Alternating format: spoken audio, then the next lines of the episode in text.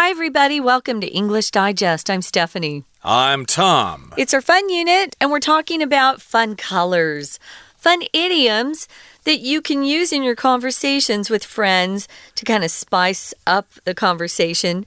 Um, make it a little bit more interesting, also. You know that on day one, we talked about paint the town red, which just means, wow, you're going to go out and have a really good time. Usually, if you're painting the town red, though, you're not alone. You're with good friends. And it usually happens on the weekend, but not always. Uh, the next one was get the green light, meaning you got approval to do something. And that's usually really good news if you're the one doing uh, the asking or presenting some sort of proposal. If you get the green light, that's a great piece of news. What's the last one, Tom? The last one we talked about was out of the blue. Something happens rather suddenly like a bolt of lightning comes out of the blue sky. You didn't expect it, or it started raining suddenly. Out of the blue, it started raining, and I got all wet or out of the blue you ran into an old classmate or something like that. So, those were the three color idioms we covered last time, and we've got some more to talk about with you today. We're going to be dealing with the color white and the color pink and the color gold. So let's find out what this is all about. Let's read through the entire contents of our lesson now one time.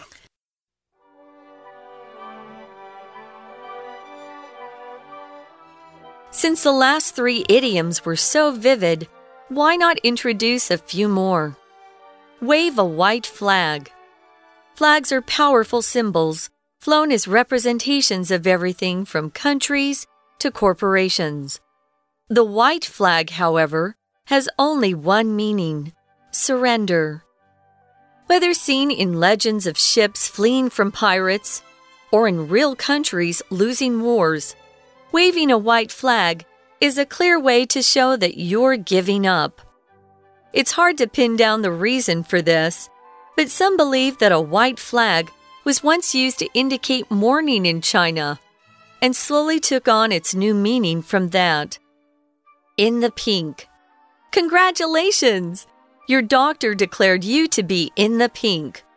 That's great news, as in the pink means to be in superb condition. This idiom dates back to the 1500s, when the word pink was not yet used to describe a color. Back then, pink characterized the dianthus, a flower. Considered the height of beauty, the dianthus represented perfection. In the 1600s, in the pink was adopted to describe a person's health but pink only became a name for a color in the 19th century. As good as gold. You beam as your parents read your report card aloud. Wow! Your teacher says you're as good as gold. Your teacher is saying that you're well behaved.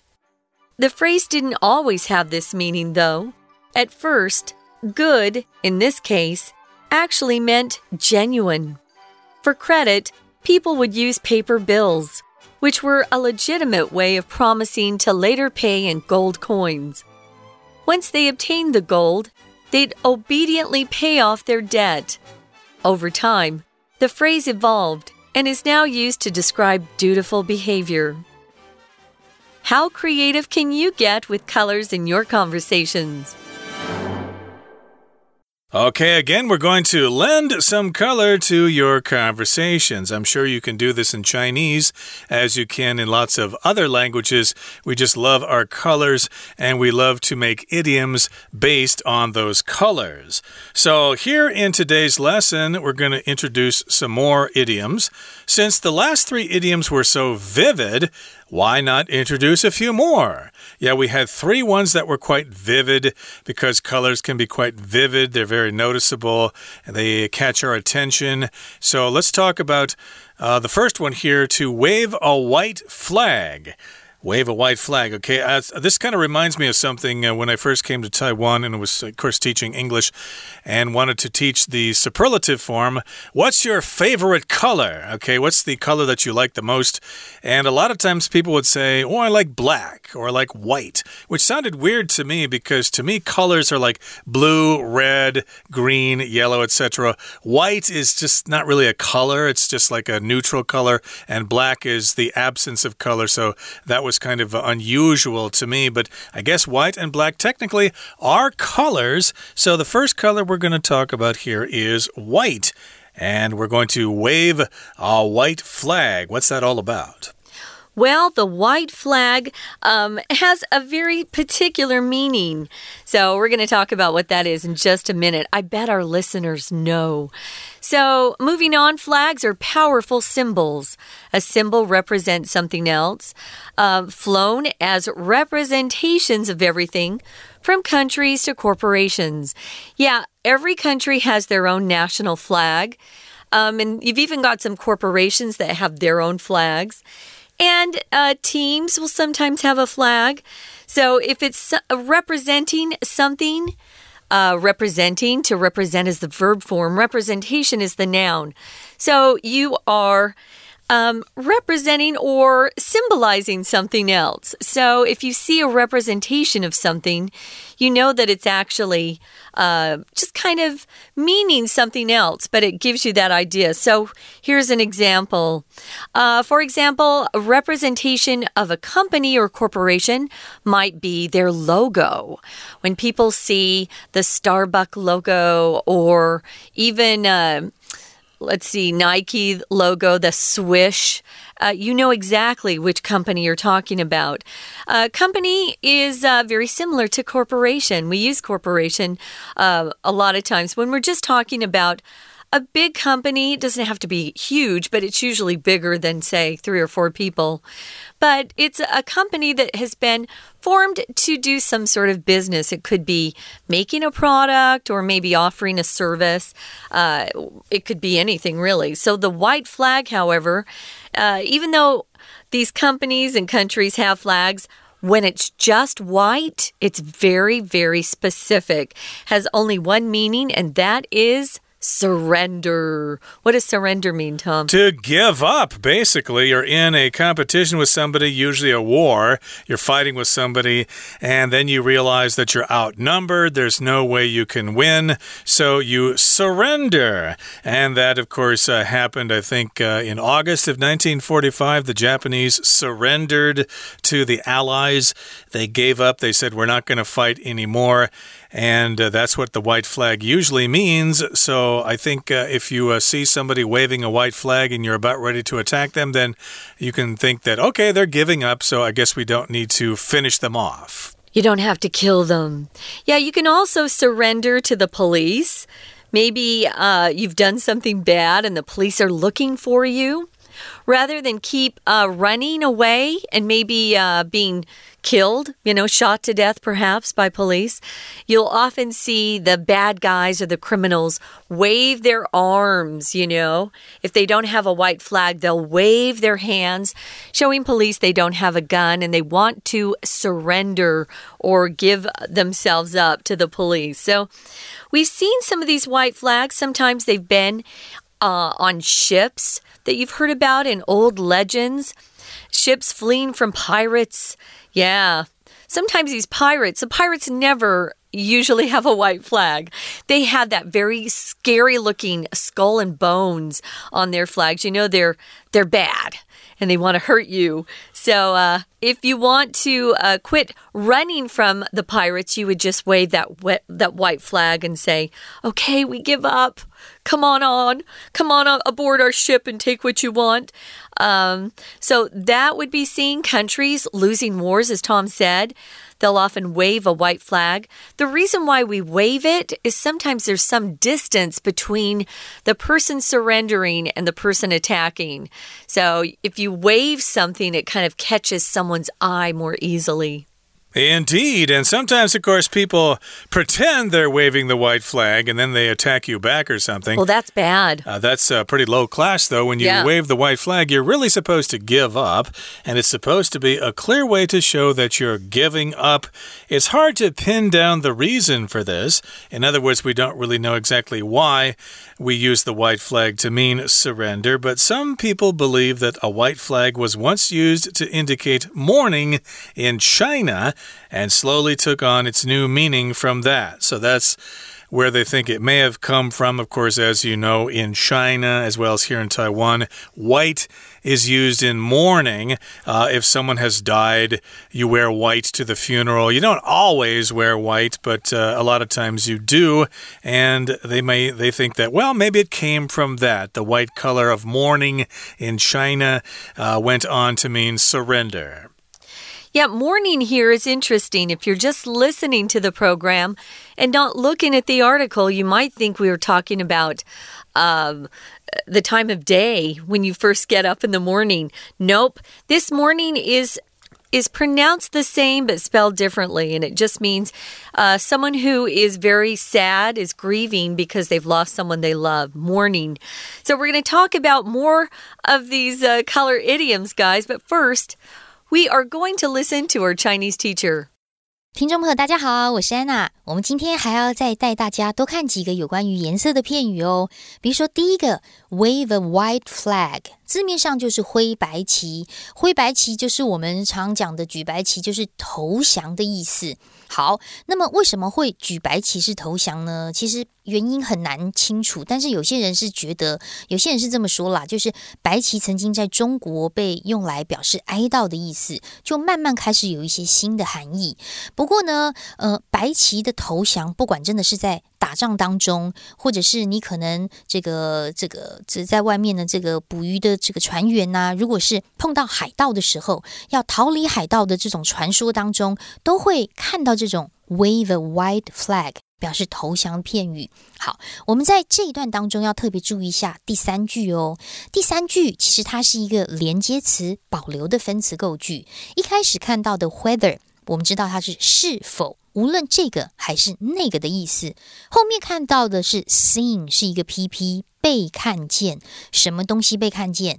其实只要看到是分词构句，所谓省略的主词都会出现在中间逗点之后。也就是在这句话当中，我们省略的主词是 waving of white flag，举白旗这件事情。好，我们回过头到最前面的地方，whether it is seen in legends，不管举白旗这件事情是被看见或被听见在传说当中。什么样的传说呢？我们刚刚说船只逃离海盗的这种传说，of ships，后面 fleeing from pirates 这三个字可以左右挂号，它是一个简化的关系子句。flee 其实是 which flee 或者是 that flee。好，后面呢，当然我们知道非 A 则 B，whether 是 A or 或者是 B。or 之后，我们看到的是真实的世界当中有一些国家，他们因为战争的投降，后面还有一个简化关系子句哦。先行词是 countries，最后面的 losing wars 也可以左右挂号。losing 原本应该是 which 或 that lose 这个限定用法的关系子句。好，所以这整句我们重新再看一遍，连接词 whether 保留的分词构句，省略的是 it is，主词其实是逗点之后的 waving a white flag。举白旗，不管是因为传说还是真实世界当中打仗当中看到，总而言之呢，举白旗就有投降的意思。 We're going to take a quick break. Stay tuned. We'll be right back.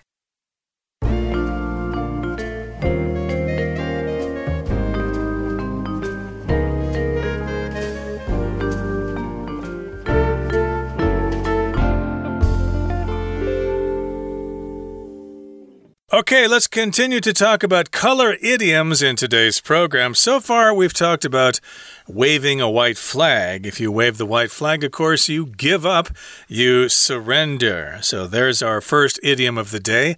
Now we're going to talk about something called In the pink. In the pink. Okay, that's a color that's kind of halfway between white and red.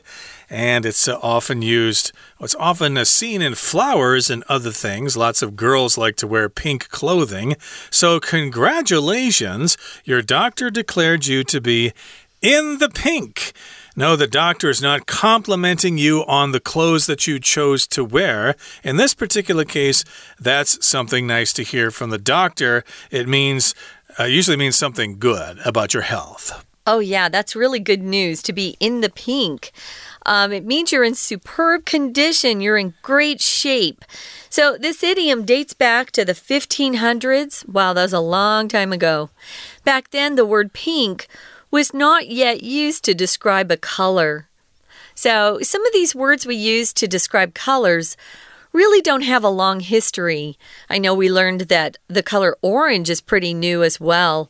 So, pink uh, was a word that they used to characterize a particular flower. So, this flower was uh, called the dianthus. If you look it up, uh, you'll see beautiful pictures of different varieties of this flower, dianthus. If you say something is characterized, uh, it just means that's uh, what they use to describe something else. So they could say, uh, black, uh, black characterized the the uniform that was worn by these kids going to school. So, characterized just is another way to describe something's nature or maybe the features of something. Uh, pink characterized this dianthus. Uh, now we have lots of different colors of this flower now, not just pink. It sounds like when it, uh, back then they only had the pink variety of this flower in existence. Yeah, I think the flower, or at least one of these kinds of flowers, was simply called pink. What's that flower there? Oh, it's a pink. But uh, they weren't referring to the flower. Excuse me, they weren't referring to the color. They were referring to the actual flower. Mm -hmm. uh, that does seem to happen quite often because flowers have different colors. Like we have lavender and other kinds of uh, color words that come from flowers. But uh, at least back then, pink characterized or described the dianthus or had something to do with that flower. Again, to characterize means to simply represent something. I could say uh, psychedelic music characterized the music of the 1960s. For example, a lot of music in the 60s was psychedelia. If you like that sort of thing, you know, the Rolling Stones and, and uh, the Grateful Dead and bands like that. And considered the height of beauty, the dianthus represented perfection perfection. So that's what it characterized or represented.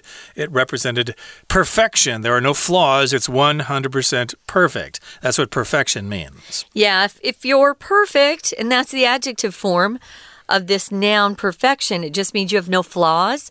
You're free of any defects. You're just perfect. How wonderful. So, yeah, pretty, pretty nice to have a a flower described as being absolutely perfection. So in the 1600s, this is 100 years later, in the pink, uh, remember in the 1500s, only pink was used, but then in the 1600s, in the pink was adopted or used to describe a person's health. But pink only became a name for a color in the 19th century. So, if we look at this, we know that this phrase in the pink actually came into existence back in the 1600s. And then later on, much later on, in the 19th century, we started using pink to describe a color. Uh, indeed, and I think there's a similar origin for the word for orange, but I can't think of any idioms that uh, use the word orange off the top of my head. But we are focusing on this phrase in the pink. How are you feeling today? I'm in the pink. I'm okay. I'm not sick. So there you go. There's our second phrase of the day in the pink. Now let's move on to talk about something as good as gold. Okay, that's a phrase using the color gold. Gold is kind of a shiny yellow color. You beam as your parents read your report card aloud. Aloud. Wow, your teacher says you're as good as gold. So, of course, you showed your report card to your parents and you're very proud of the job that you've done. And so you beam. You're proud as you stand there. You're giving off light because you're so proud. And then, of course, uh, someone says you're your mom or your pop or whoever says, Wow, your teacher says you're as good as gold. So that's a compliment. That's a nice thing to hear. It's a great thing to hear. It means you are a very well behaved child. Yeah. Um, when I would babysit growing up, um, the parents would often come home and they'd ask me how their kids were. And if they were really good, I would use this phrase Oh, they were as good as gold. Or maybe I was a small baby. Oh, the baby was as good as gold. Uh, remember, guys, don't confuse this word gold with golden. Oftentimes, I see people misuse golden in Taiwan.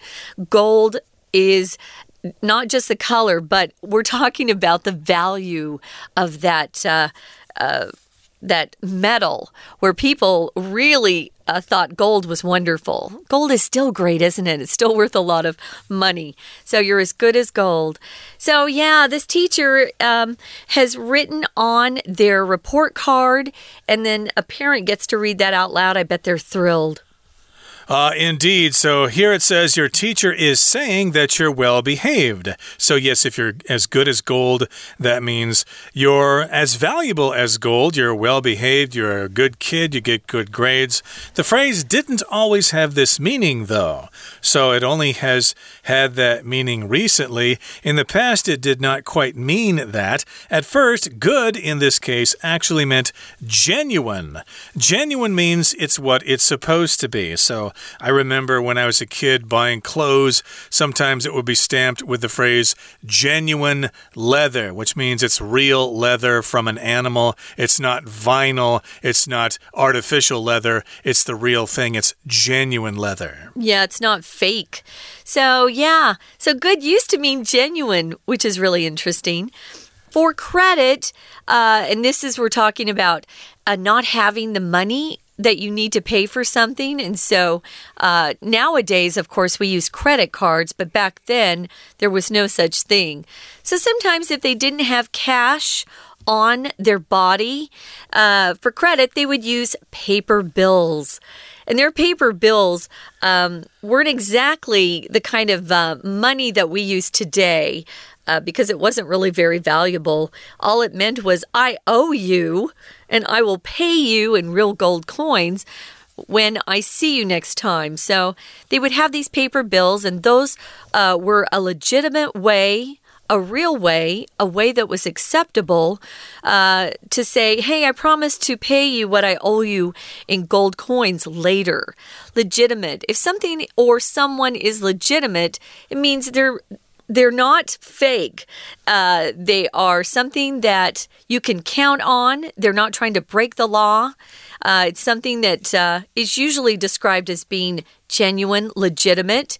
Uh, he's a legitimate talent. Uh, just means he really is good. He's very talented. So if something's legitimate, it is usually um, legal. It's real. It's not fake. So that was a, a way of way for them to use credit back then um, instead of, uh, I guess, just running off and stealing something. And then later on, they'd have to come back and pay for what they had uh, bought in gold coins.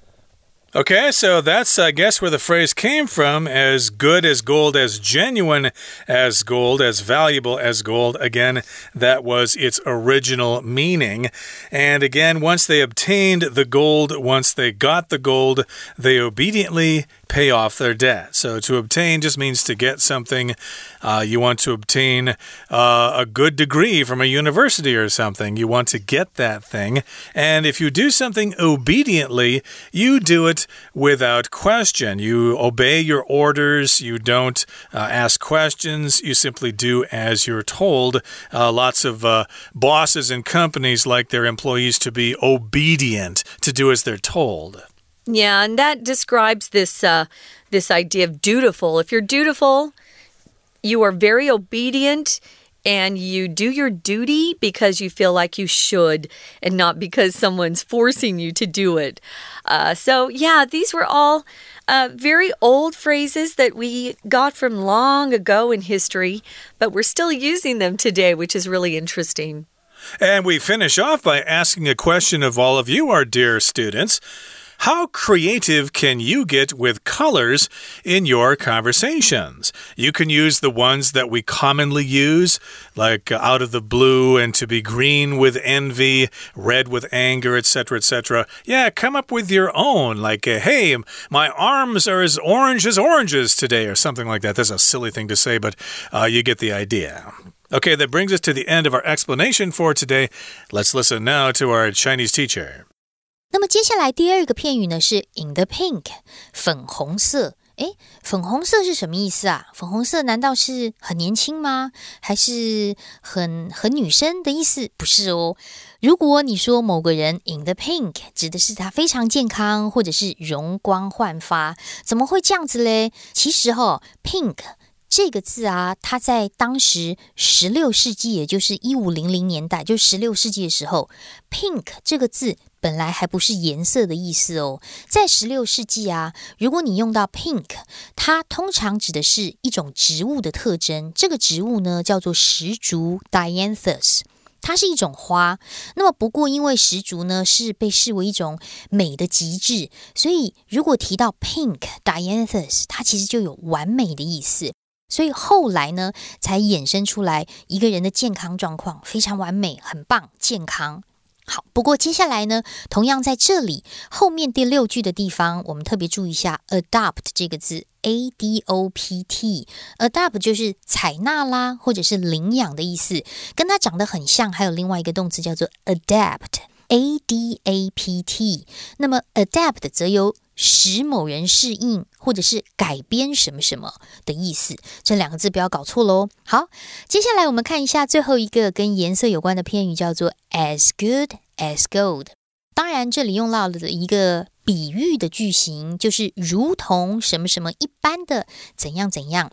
后面第二个 as 是如同好像的介系词，所以如同黄金一般的。怎么样呢？前面这个 good，其实在片语当中啊，不是好的意思，原本指的是真的 genuine 的意思。那么当时是有一个典故，也就是说呢，因为之前呢，本来还没有所谓的纸币的时候啊，我们大家都是用有。这个有这个价值的一些矿物，比如说金币，会来作为货币。那么当时在很久以前，大家会用一些 paper bills，就是所谓的纸质票据，来作为承诺，以后我拿到黄金之后，我就会付清债务。那么人们如果后来得到了黄金，就会顺从的还清自己的债务。那么这样子的一个状况呢，就是所谓负责任的行为。所以，as good as good，它其实原本的 good 是 genuine，是真的的意思。不过这一段我们要特别注意一下第五句，我们刚刚说的这个纸质票据 paper bills 之后带了一个非限定用法补充说明的关系子句哦。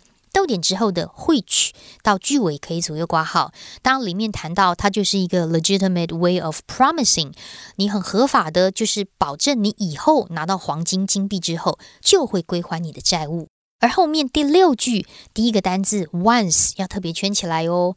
once 不一定只有副词一次的意思，它常常当成连接词，就是 when 一旦当如何如何。所以一旦大家有了金币之后呢，就会这个清偿债务。所以当然现在就变成你所谓的行为，表示你的行为呢像黄金一样好，就表示你的表现很好。好，以下是我们今天的内容，我们下次见喽！我是安娜，拜拜。